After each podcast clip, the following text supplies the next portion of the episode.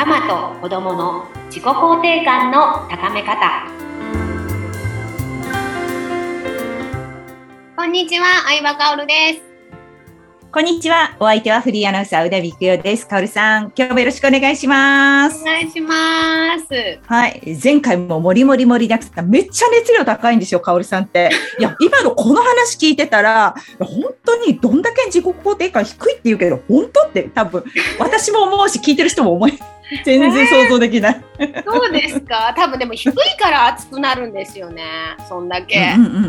低かったから。うん。分かるからってことですか？そうそう本当に低かったんですよだからあの昔からなんていうのかまた話すテーマがずれちゃうけど、あの、うん、人間ってそう心理学で言うと自分のルール作るんですよねあの社会的にやっていけるキャラを作るわけですみんなキャラ設定があるんですよ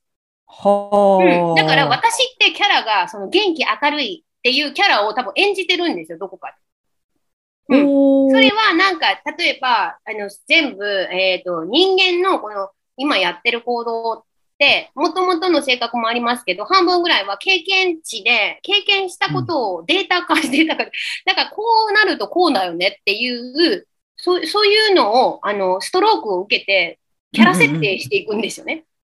だから、その集団でうまくやっていくために、あの、そういう自分が受け入れられたらどういう、そういうキャラを作っていくんですよ、心理学って。なんか私の場合は多分小さい頃からボケたり、なんか自分をこう、下に下げて、それでなんかあの、突っ込まれたりって、要はお笑い系の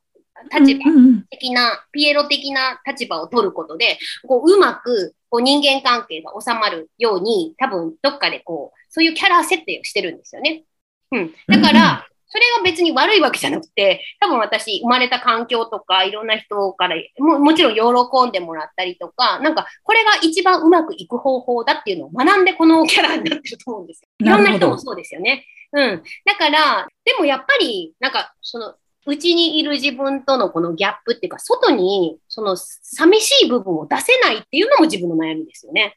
うん。それをやっちゃうと、私ってもう受け入れられないんじゃないかなって思ってるから、いつも元気キャラっていうか。ああ、そうそうそう。だから、あの、みんなに、えって驚かれる。ああの人がみたいな多分、時ってあると思うんですけど、そういう人って多分、あの、外に本当の自分とか悩んでるところを出したら、自分ってもう受け入れられないんじゃないかなって思ってるから、なんかそういうキャラ作ってる人ももちろんいますね。うん。うんうんうんうん。あ、でもでもすごい、あの、自己分析がめちゃめちゃ深くできていらっしゃいますよね。神さん、そうやって。だからこういうふうにしてたんだとかっていうのをかなり深掘ったんですね。そうですね。やっぱなんか、その人ってどういうふうに考えるのかなとか、うん、なんで私これやりたくないのにこういうことやっちゃってるんだろうとか、だから本当はそういうでもやりたくないのにやっちゃってる時とかあるじゃないですか。あんなこと言わなきゃでよかったな。なんで私あんなこと言っちゃったんだろうか。またこのキャラで言っちゃったとか、なんかいろいろあると思うんですけど、多分、そういうのなん、なんでやっちゃうんだろうなっていうのがやっぱ不思議で、で、それをなんかこう、紐解いていきたいのにいろいろ読んだけど、一番しっくりくるのが、まあ、まあ、古典的な心理学って今ね、学問でやってるような心理学がやっぱなるほどなって、まあそれも100%じゃないですけど、やっぱでも教育とかも全部そうですけど、経験値なんですよね。だから自分がうまくいったこと、だからワンちゃんもよく言うけど、パブロフのワンちゃんっていうあの実験があるんですけど、あのワンちゃんにチーンってあのご飯を食べる前にチーンってベル鳴らしてると、ワンちゃんはだんだんそのベルを聞くだけで、あのよだれが出る始めて、ご飯だって分かっちゃうんですよね。だから人間の脳ってもっと、あの性能がいいので、なんかいろいろこう思考で考えて、こうやったらこうなるだろう、こうやったらこうなるだろうっていう自分のこう思考パターンができるんですよ。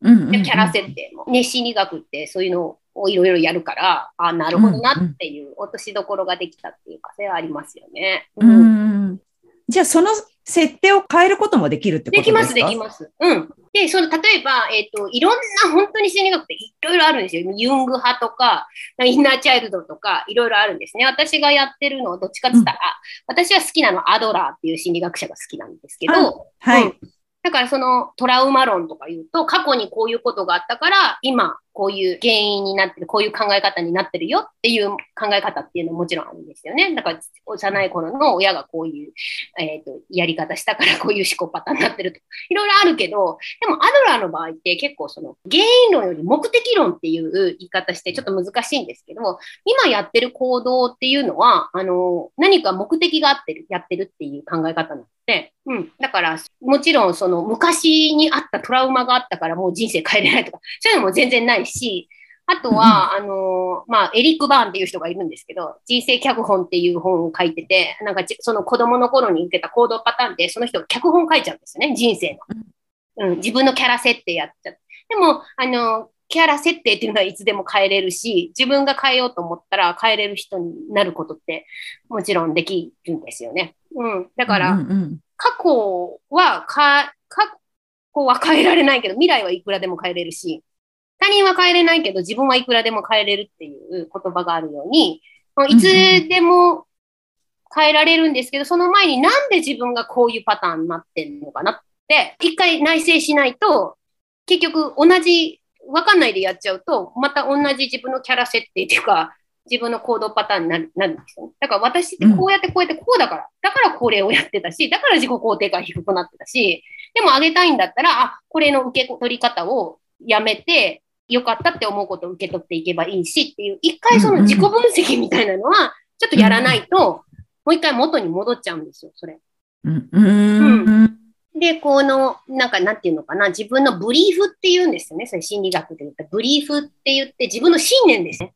人生こういうもんだ。自分のキャラはこういうもんだ。相手はこういうふうに思ってるっていう思い込みですよね。でもそのブリーフを一回こう分析して、ブリーフを変えないことには、あの、ちょっと変えようと思ったってすぐ戻っちゃうんですよ。自分の信念です。うん。だからその意味で私はその自分のことよく知ってますよねって言ってくださいましたけど、その自分の信念がどうして生まれて、どうしてできて、どうしてっていうのは、その自己分析とか自己理解とか、そういうのを、うん、やったっていうので、客観的に見れるようになったので、まあ、あの、クライアントさんとかでも、もう、こういう自分が嫌なんですっていう方は、一緒にこのブリーフの書き換えっていうか、今までのこの、あ、なんで、あ、なるほどねってカウンセリングやりながら、そういうふうに思ったの、うん、そそうなのかなって本人が気づいていくっていうか、えー、うん、だからその自分のブリーフを変えれるわけですよね。違う設定にできるし。うん、えー、だからそれはやっぱ自己理解っていうか、自分のことをちょっと深掘りする作業は絶対必要になって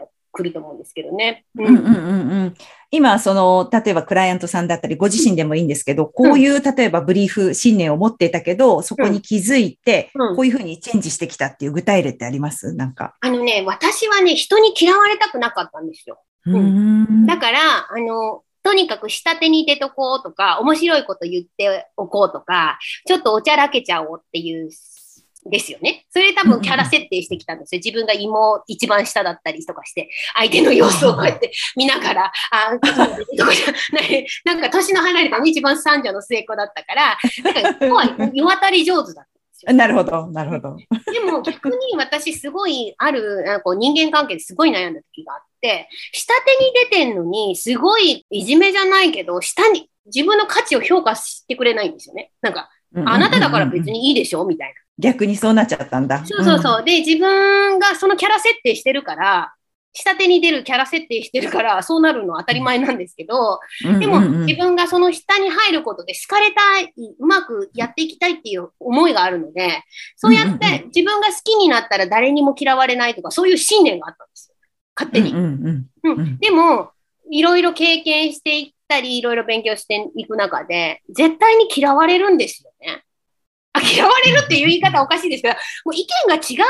ものなので、いくら私がこうだろうって予想を立てたところで、その予想通りにはいかないわけなんですよ、他人は。うん、そう。そう。だから、その他人はうまくいかないのに、こうやったら、こうやって下手に出といたら、結局自分がうまくいくっていう自分のこの得るためにそれをやってたわけなんですけど、私。うんうんうん、それがもらえないんだったら、じゃあ自分にもっと正直に言いたいこと言って、それでダメだったら、まあ、その関係性を築いていけばいいわけだし、でも結局自分がうまくやりたいから、そうやってあ何でもいいよ、何でもいいよとか、ははとか、なんかひどいこと言われても笑って過ごすとか、その、反抗もしないで、なんか、そうだよね、ははみたいな感じでやってたから、やっぱその、うまくいかなくなって、相手のその言われること全部受け取っちゃってたんですよ。なんで、なんで私こんなに下手に出てるのにこんな風に言われるんだろうって思ってたけど、だから自分をこう、尊敬するっていう行動を自分でやっぱりやっとかないと、相手も尊敬しないですよね。うん、だって自分を存在に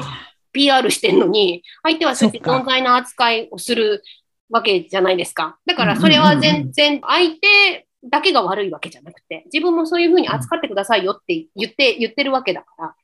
うん、なんか、その、でも、ビリーフを探っていったときに、じゃあなんで私そうやって本当は大事に扱ってほしいのに、こんなやことやってたんだろうって思ったときに、あ、私嫌われたくなかったんだって。だから、これをやってたんだって。必ず見返り行動ってあるんですよ。すべての選択は一番のことやってるので、人間って。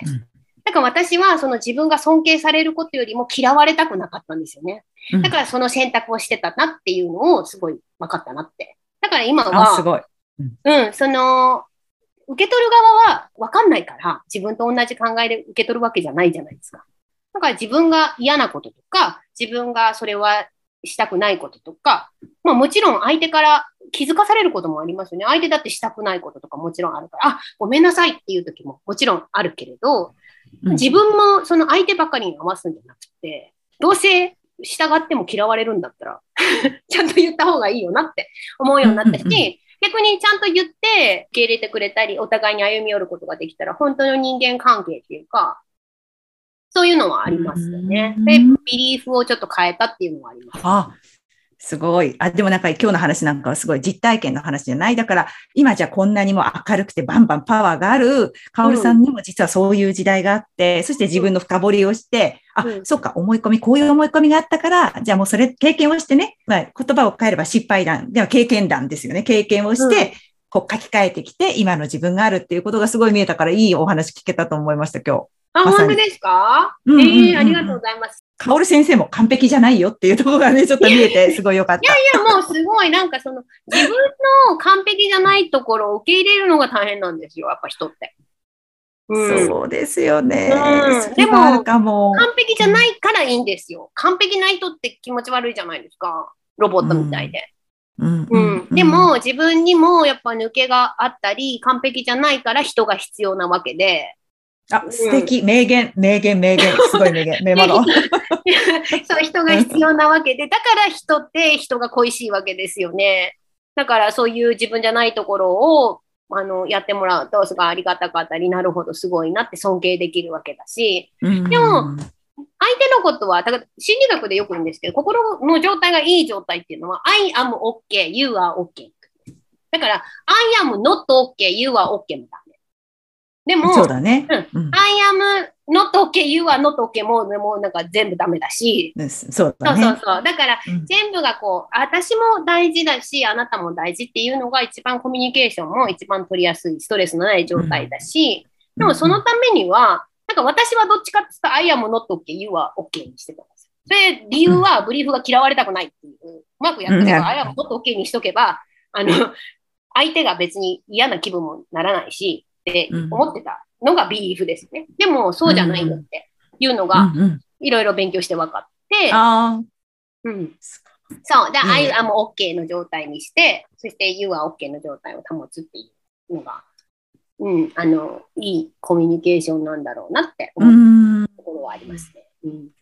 私、昔ね、あの、交流分析学んでた時があったんで、思い出しました、それ。まさに TA でね。そうそう。だから、エリック・バンさんとかの話もよくわかるし。あ、本当ですか、えー、私もだからやっぱりうまくいかない時期があったから悩んだんですよ。すごい。30代半ばに。で、なんでこうなっちゃったんだろうって深掘りをすごい、で、心理学にはまってった。まあ、あの、カオルさんほど全然専門的ではないんですけど、そういう意味ではかじってきたので、うん、あなんかすごくよくわかりました、今日お話聞いて。あ、本当ですか、うん、エリック・バーンのね、私、人生脚本のところはあんまり信じてないんですけどね。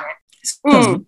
学も、あの、もう本当に心理学勉強すれば勉強するほどわかるんですけど、100%の学問じゃないんですよ。心ってわかんない。だから、心がわかるのは人の心も自分の心も 神様以外いないなと思ってます。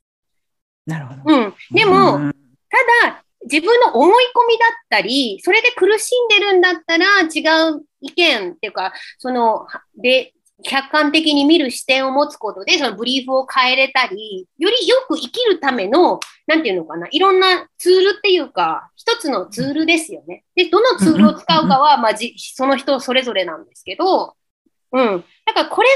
真実だって思っちゃうと逆に心理学ってしんどいと思いますけど、自分はこの心理学がすごいその自分の人生において一つのすごく生きやすいツールだなっていうふうに考えると、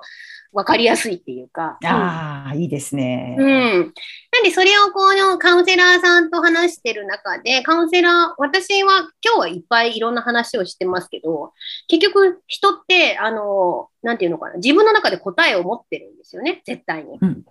でもそれがどういう出し方かが分からなくなってたり、なんかその思い込みで自分の本当に出したい答えを出して、出せてない時があったり、なんかそれをやっぱ話すことで整理できるっていうので、あの、別にアドバイスとかないんですよ。ただ、だって答えはその人その人で違うから、ただその、カウンセリングの時はもう傾聴っていうのを、まあ難しいんですけど、傾聴って自分の心の意見を言わずに、その人のね、考えに寄り添って聞くっていうんですけど、聞いてもらうだけで楽になったりとか、ちょっと違う方向のポイントをこう、こっちの見方で見たらどうっていうか、その、その見方で見たときあなたどう思いましたかとか、そういう切り口変えることで自分で気づいていくっていうのが、まあカウンセリングだったりするんです。そうですね。うん、いかにその自分の意見を言わずに、こう相手の思いを聞いていくかっていうのは、本当に口で言うと簡単だけどやると難しいですけど。本当に。うん、本当難しい。それをね、例えば友達とかに言って自分の意見に寄り添ってくれなかった意見言われたって文句言ったって仕方ないですよ。そらそれぞれに意見あるか